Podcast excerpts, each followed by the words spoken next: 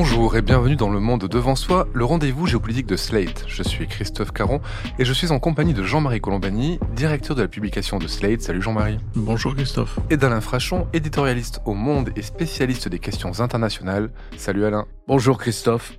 Après quatre mois de guerre intensive, Israël maintient sa pression meurtrière sur Gaza et malgré l'insistance de la communauté internationale, Netanyahou semble bien décidé à lancer une offensive à grande échelle sur Rafah, cette ville à la frontière avec l'Égypte où sont réfugiés près d'un million et demi de Palestiniens.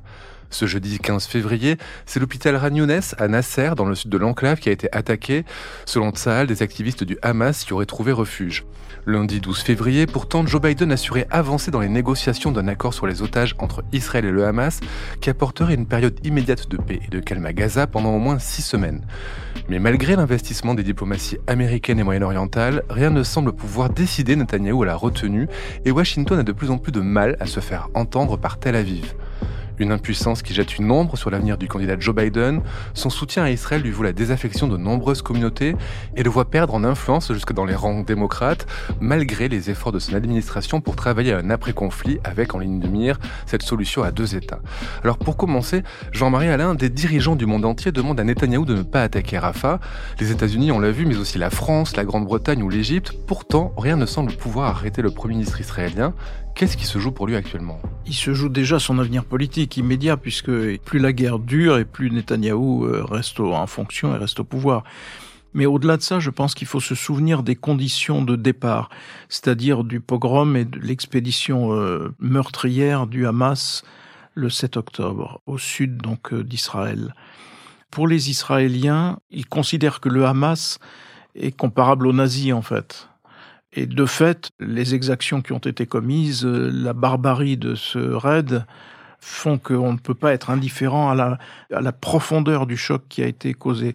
Et donc, euh, il résonne, au fond, comme résonnaient euh, les Alliés face aux nazis, c'est-à-dire qu'on n'hésitait pas à bombarder des villes entières allemandes pour faire plier euh, les Allemands et se débarrasser de ce régime. Et de la même façon, les Israéliens ont considéré comme légitime, enfin les, ceux qui décident ont considéré comme légitime une riposte de même nature visant, comme le disait Netanyahou au début, à éradiquer le Hamas. Mais éradiquer le Hamas, ça veut dire aussi faire euh, un nombre incalculable de victimes civiles autour des positions qu'occupe le, le Hamas. On avait dit d'ailleurs, dès que ces événements avaient eu lieu, on avait dit, mais attention, on a changé de paradigme. Le Hamas a attaqué et s'est livré à des exactions comme jamais il ne s'en était produit.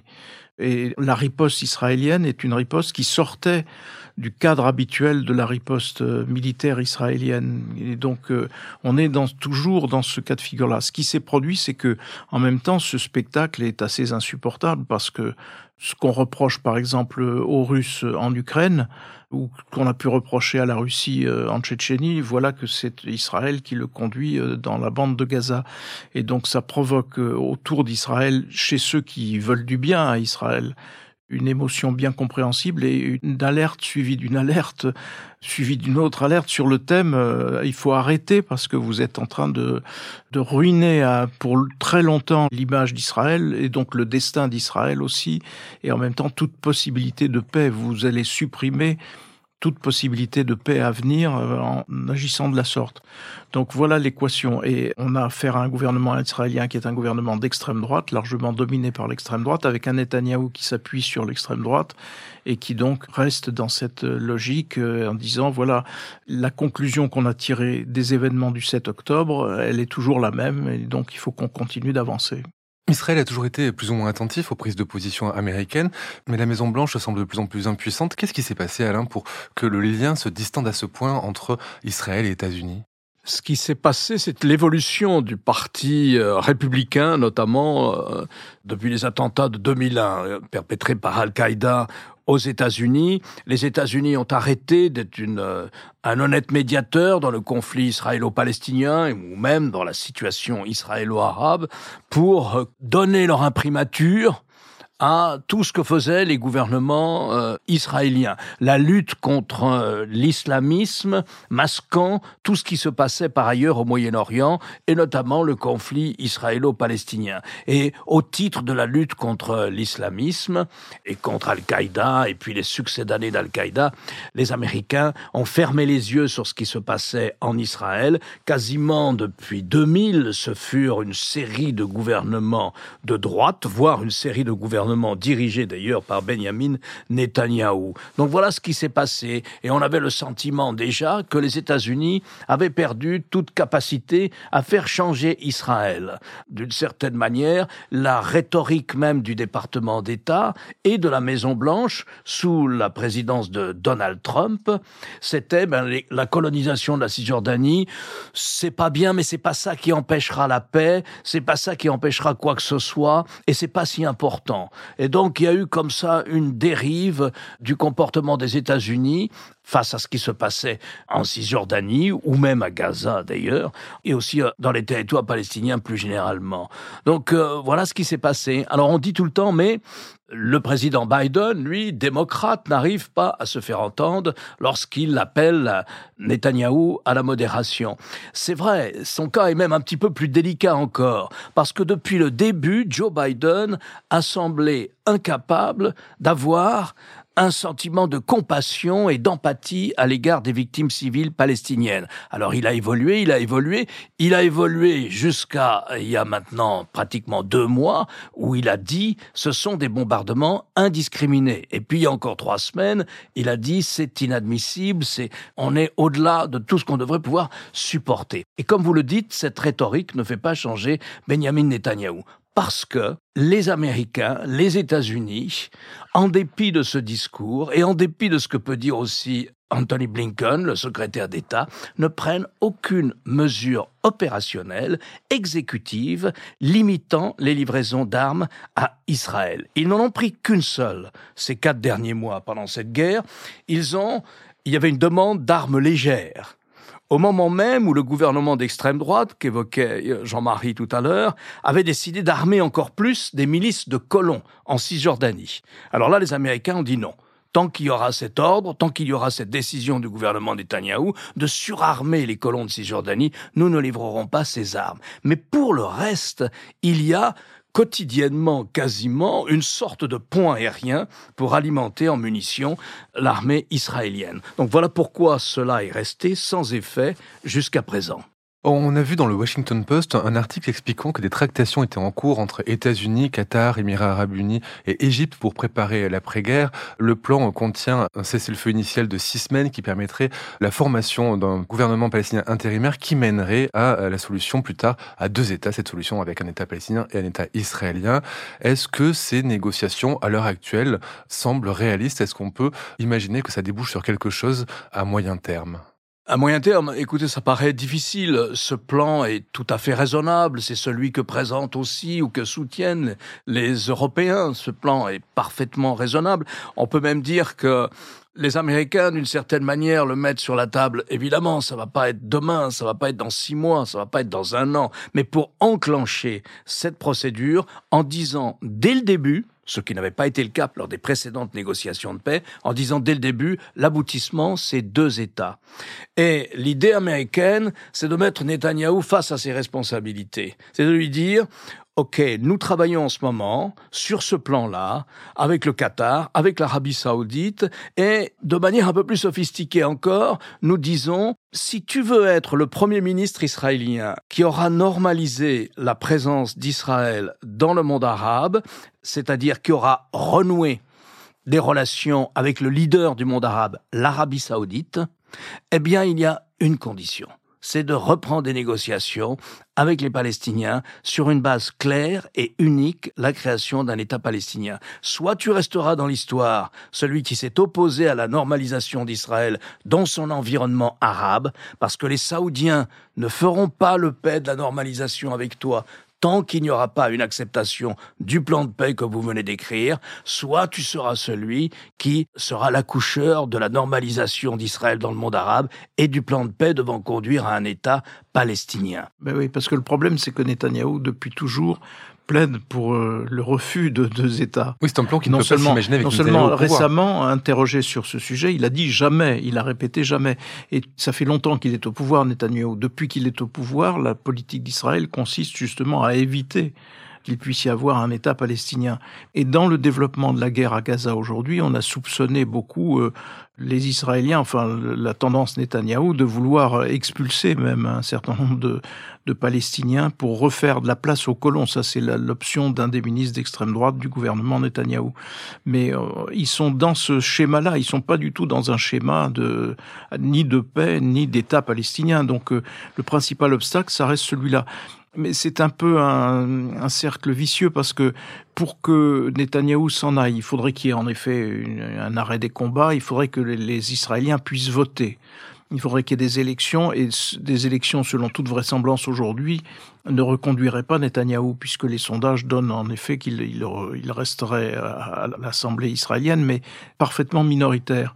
Mais vous ne pouvez pas obtenir euh, d'élection tant que la guerre euh, l'emporte. Et tant que la guerre l'emporte, plus ou moins, euh, le personnel politique israélien reste soudé autour de son gouvernement, en faisant connaître ses dissensions, en faisant connaître ses désaccords, mais en même temps, ce gouvernement reste en place. Donc c'est ça aujourd'hui qui est devenu l'obstacle au schéma de paix que vous venez d'évoquer. Alors actuellement, l'aide financière des États-Unis à Israël est bloquée. Je vous rappelle que le Sénat a validé cette semaine une enveloppe de 95 milliards de dollars pour l'Ukraine, Israël et Taïwan, 60 milliards de dollars pour l'Ukraine, 14 pour Israël et le reste pour Taïwan. Mais c'est toujours bloqué par les pro-Trump à la Chambre. Ce soutien à Israël, on l'a dit aussi, il met en danger, il met en péril la réélection de Joe Biden. En fait, avec ce soutien à Israël, il perd des soutiens dans ses propres rangs et dans de nombreuses communautés qui traditionnellement soutiennent les démocrates, Jean-Marie. Oui, parce que d'ordinaire, on dit euh, le Parti démocrate euh, est divisé. Il y a le cœur du Parti démocrate et puis à l'aile gauche, il y a une aile euh, entre guillemets progressiste mais minoritaire qui est évidemment sur des options beaucoup plus sensibles à la cause palestinienne que d'autres. Non, là, c'est le spectacle de la guerre fait que le, le, le, nombre de personnes qui sont en désaccord avec l'appui américain, parce que cet appui, comme l'expliquait Alain tout à l'heure, ne comporte aucun bémol, mais il y a des bémols dans les paroles, mais pas dans les actes. Et donc euh, là, la communauté notamment afro-américaine est très sensible à ce qui se passe à Gaza, et c'est un des points qui devrait être un des points forts de Joe Biden, avec notamment la présence de Kamala Harris, qui fait campagne en ce moment d'ailleurs dans ces milieux, mais sauf que l'attitude de Biden vis-à-vis d'Israël est considérée comme une erreur de la part de ces populations, mais plus encore, c'est tout autre chose parce qu'on met en avant l'âge de Joe Biden, bien sûr. Alors l'âge de Joe Biden, il y a un feuilleton tous les jours, tous les jours, il y a quelque chose qui l'alimente, certes, mais je pense que plus profondément, l'affaire de Gaza lui porte préjudice bien davantage parce que c'est vraiment, ça touche une des communautés qui devrait être acquise à Joe Biden et qui l'est de moins en moins désormais. On a l'idée, souvent peut-être une idée reçue, Alain, que les questions internationales pèsent peu dans l'élection présidentielle américaine, que ce sont en général des questions plutôt domestiques qui guident les choix des électeurs. Pourquoi une telle résonance de ce conflit à Gaza sur l'électorat américain actuellement, selon vous? Et est-ce que c'est inédit dans l'histoire politique américaine? Oui, je crois que c'est inédit. On a rarement assisté à une telle fracture au sein de l'électorat démocrate sur cette question. Vous savez, historiquement, les deux grands partis ont, eu sensiblement la même ligne depuis 1967, c'est-à-dire un soutien inconditionnel à Israël, qui s'est prolongé après la guerre froide d'ailleurs, et qui existe toujours aujourd'hui. Mais c'est la première fois, vous avez raison, qu'on assiste à une ligne de fracture aussi forte au sein de l'électorat démocrate. Or, il faut voir que cet électorat présente plusieurs caractéristiques qui nous intéressent dans ce conflit. La première, c'est les Juifs américains. Alors les Juifs américains, c'est pas grand monde. Les Juifs américains, c'est 2,4% de la population, donc ça doit faire moins de 2% de l'électorat à peu près. C'est pas grand chose. Et euh, on votait démocrate, hein, sauf pour ils avaient un faible pour Ronald Reagan, mais sinon ils ont toujours voté démocrate et ils ont participé aux côtés des Noirs américains à toutes les grandes batailles de ce qu'on appelait la lutte pour l'égalité civique du milieu des années 50 jusqu'au milieu des années 60. Les Juifs ont été solidaires des Noirs américains jusqu'au moment où le mouvement des émancipations des Noirs américains a évolué vers euh, ce qu'on appelait les Black Muslims, c'est-à-dire les, musulmans noirs, les mouvements, un mouvement plus à droite que ce qui avait commencé au début de la, de la bataille pour les droits civiques.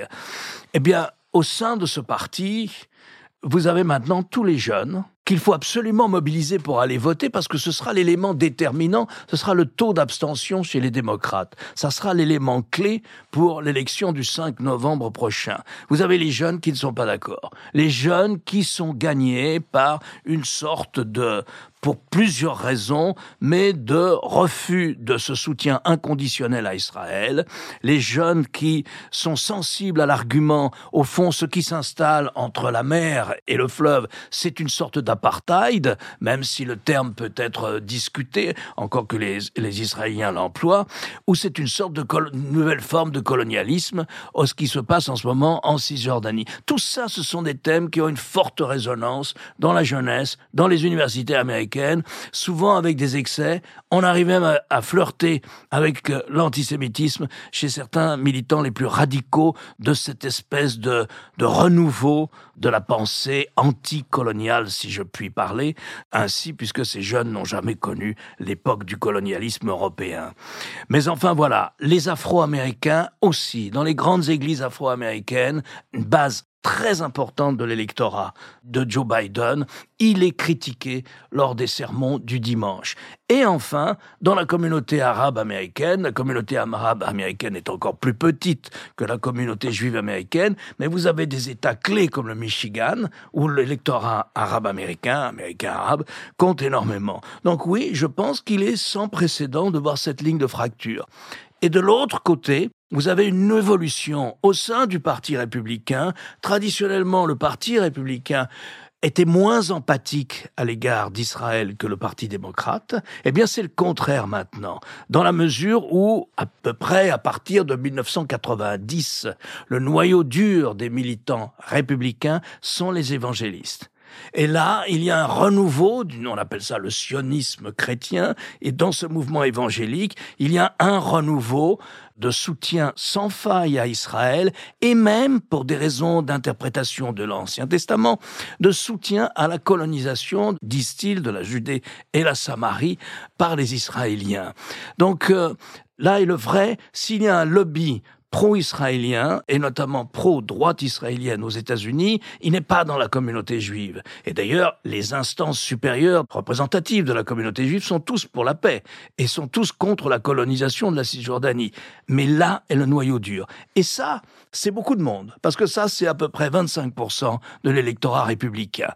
Voilà comment les deux partis sont travaillés, l'un par une sorte de renouveau d'un sionisme chrétien, côté républicain, et puis côté démocrate, la ligne de fracture qui s'installe entre les jeunes, entre les noirs, et naturellement chez les Arabes américains, contre la ligne adoptée par Joe Biden en donnant l'impression, parce qu'en privé il a, il a essayé d'influer sur la situation, en donnant l'impression d'un soutien parfaitement inconditionnel à Benjamin Netanyahou. Alors, quelle est sa marge de manœuvre justement pour essayer de changer l'impression de l'opinion sur son soutien à Israël, puisque en privé, comme le dit Alain, il tente d'influencer Netanyahou. En public, il y a cette aide concrète qui existe. Il n'a aucune marge de manœuvre pour changer son image à ce sujet-là? C'est-à-dire que ce qui est mal toléré aux États-Unis, c'est évidemment le fait que le président américain parle et ne soit pas suivi d'effet. Donc s'il a une parole impuissante, c'est très mal toléré et ça s'inscrit évidemment en négatif du jugement qui est porté sur l'action de Joe Biden.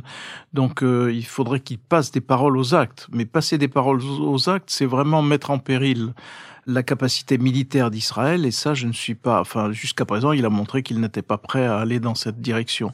Donc, euh, on revient toujours au même point. Le, problème, c'est que c'est Netanyahou qui est au fond le verrou de cette situation. Donc euh, il serait évidemment mieux écouter euh, Joe Biden d'un Benny Gantz ou du leader actuel de l'opposition, Yair Lapid. Donc euh, on revient toujours à, à l'essentiel, c'est-à-dire au problème de la vie politique interne d'Israël, qui est aujourd'hui le facteur bloquant de, de, cela. Après, je ne sais pas si l'administration américaine, le gouvernement américain peut envisager une sorte d'escalade dans le bras de fer qui est conduit face à Netanyahou, mais pour moment, la situation s'inscrit vraiment en négatif d'un président qui n'arrive pas ou qui est impuissant à infléchir l'attitude d'Israël. Alors nous venons d'apprendre par une dépêche AFP, pendant que nous enregistrons ce podcast, la mort d'Alexei Navalny, le principal opposant à Vladimir Poutine. Euh, les services pénitentiaires russes ont expliqué le 16 février 2024 dans le centre pénitentiaire numéro 3. Le prisonnier Navalny s'est senti mal après une promenade. Les causes de la mort sont en train d'être établies. Navalny a 47 ans, opposant à Poutine, je l'ai dit. Il était euh, en prison pour extrémisme, 19 ans de prison dans une colonie pénitentiaire dans l'Arctique, dans des conditions extrêmement difficiles, à Yamalo-Nenets.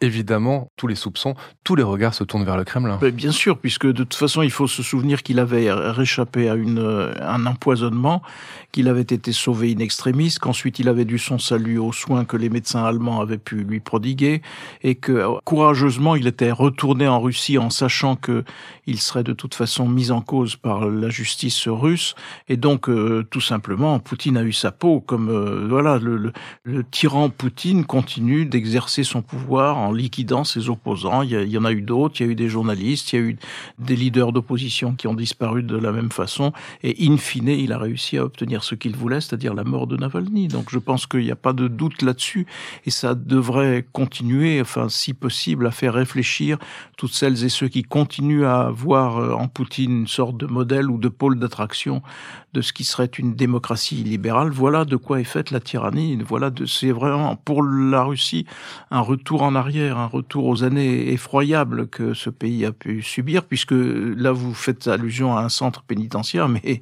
c'est le retour des camps et c'est les sanctions qui sont prononcées contre les gens qui manifestent ou contre les gens. Regardez, le candidat qui a surgi de nulle part et qui euh, a recueilli tout d'un coup un, regain d'intérêt dans l'opinion russe, tout simplement parce qu'il disait non à la, à la guerre, non à l'opération dite spéciale en Ukraine. Qu'est-ce qui est arrivé? Ben, Les juges l'ont écarté. Et s'il s'obstine, il sera condamné à je ne sais combien d'années dans ces centres dits pénitentiaires qui sont en fait des camps de concentration à la mode Poutine. Donc voilà, c'est tragique pour la Russie, c'est tragique pour les Russes eux-mêmes. Combien de temps encore vont-ils supporter ces chaînes qui les enferment? Une question quand même très naïve peut-être d'occidental, Alain, mais Navalny était en prison pour 19 ans au fin fond de l'Arctique, il avait des moyens de communication qui étaient très limités avec le monde extérieur. Pourquoi le tuer à la veille de l'ouverture de la campagne pour l'élection présidentielle russe peut-être, mais pourquoi tuer cet Alexei Navalny? Qu'est-ce qui faisait si peur à Poutine dans le fait qu'il soit vivant? Et peut-être aussi, rappelez-nous qui il était et pourquoi Poutine le craignait tant Poutine craignait Navalny parce que Navalny occupait un créneau qui est celui euh, sur lequel Poutine veut avoir le monopole, celui du patriotisme ou du nationalisme. De ce point de vue-là, Navalny était un nationaliste russe. Ça ne veut pas dire qu'il a approuvé euh, l'opération ukrainienne, mais par exemple, il ne s'est pas opposé, je crois même qu'il a approuvé l'annexion de la Crimée. C'est pour ça qu'il inquiétait beaucoup Poutine. Il l'inquiétait pour cela et pour une deuxième raison, euh, qui était le point faible de Poutine dans l'opinion publique. il n'y en avait pas beaucoup, parce que Poutine bénéficie encore dans l'opinion publique de l'homme qui a rétabli l'ordre et le versement des retraites. C'était la corruption. Donc Navalny avait fondé une société de vidéos et dans laquelle il montrait la corruption de l'entourage de Vladimir Poutine et même allant plus loin, montrer comment la corruption était au cœur du maintien de Poutine au pouvoir. Comment c'était comme ça que s'installaient les liens avec la mafia, les liens avec les grands groupes économiques, et comment Poutine et son cercle étroit arrivaient à peu près à contrôler tout ce monde-là. Il s'en était notamment pris avec virulence et avec une vidéo qui a été vue par des dizaines et des dizaines de millions de Russes à l'homme qui a été un moment le président qui était Medvedev. Donc d'un côté il occupait le créneau du nationalisme russe ou si vous voulez d'une forme de patriotisme porté haut et fort et fier et fièrement, hein, notamment ce qu'a été la grande bataille patriotique. Tout ça, Navalny l'avait repris à son compte. Il y ajoutait la démocratie ou une libéralisation du régime, bien sûr. Et de l'autre côté, il attaquait sur le point faible du système Poutine, qui était la corruption. Alors, il a pris le risque. Poutine avait une sorte de, a semblé avoir à l'égard de Navalny, une sorte de haine et de rancœur particulière. À chaque fois, on le changeait de colonie pénitentiaire pour aller jusqu'à un endroit quasi impossible, où sa femme ne pouvait se rendre qu'une fois tous les six mois pour un quart d'heure de conversation avec lui, et où l'on sait que les gens meurent du fait des conditions naturelles impitoyables qui y règnent. Or, c'est un homme blessé, c'est un homme très malade, Navalny. Lorsqu'il revient d'Allemagne, c'est un homme malade qui a été empoisonné, donc dont le système nerveux est très fragile, et cardiaque aussi, est très fragile.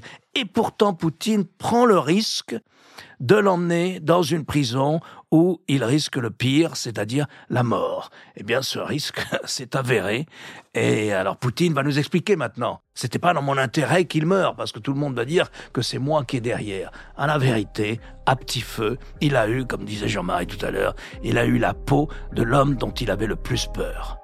Merci Jean-Marie, merci Alain. Pour en savoir plus sur Navalny et sur ses relations avec Poutine, je vous renvoie vers l'épisode du 29 janvier 2021 du Monde devant soi, intitulé Pourquoi Alexei Navalny inquiète autant Vladimir Poutine? Alain, je rappelle votre chronique chaque jeudi dans Le Monde et sur le monde.fr. Le sujet cette semaine?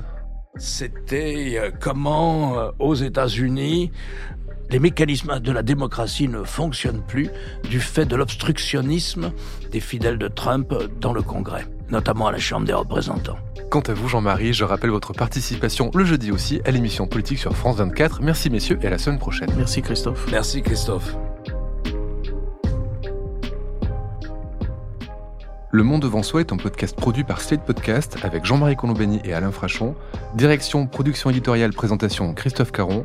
Montage et réalisation Aurélie Rodriguez.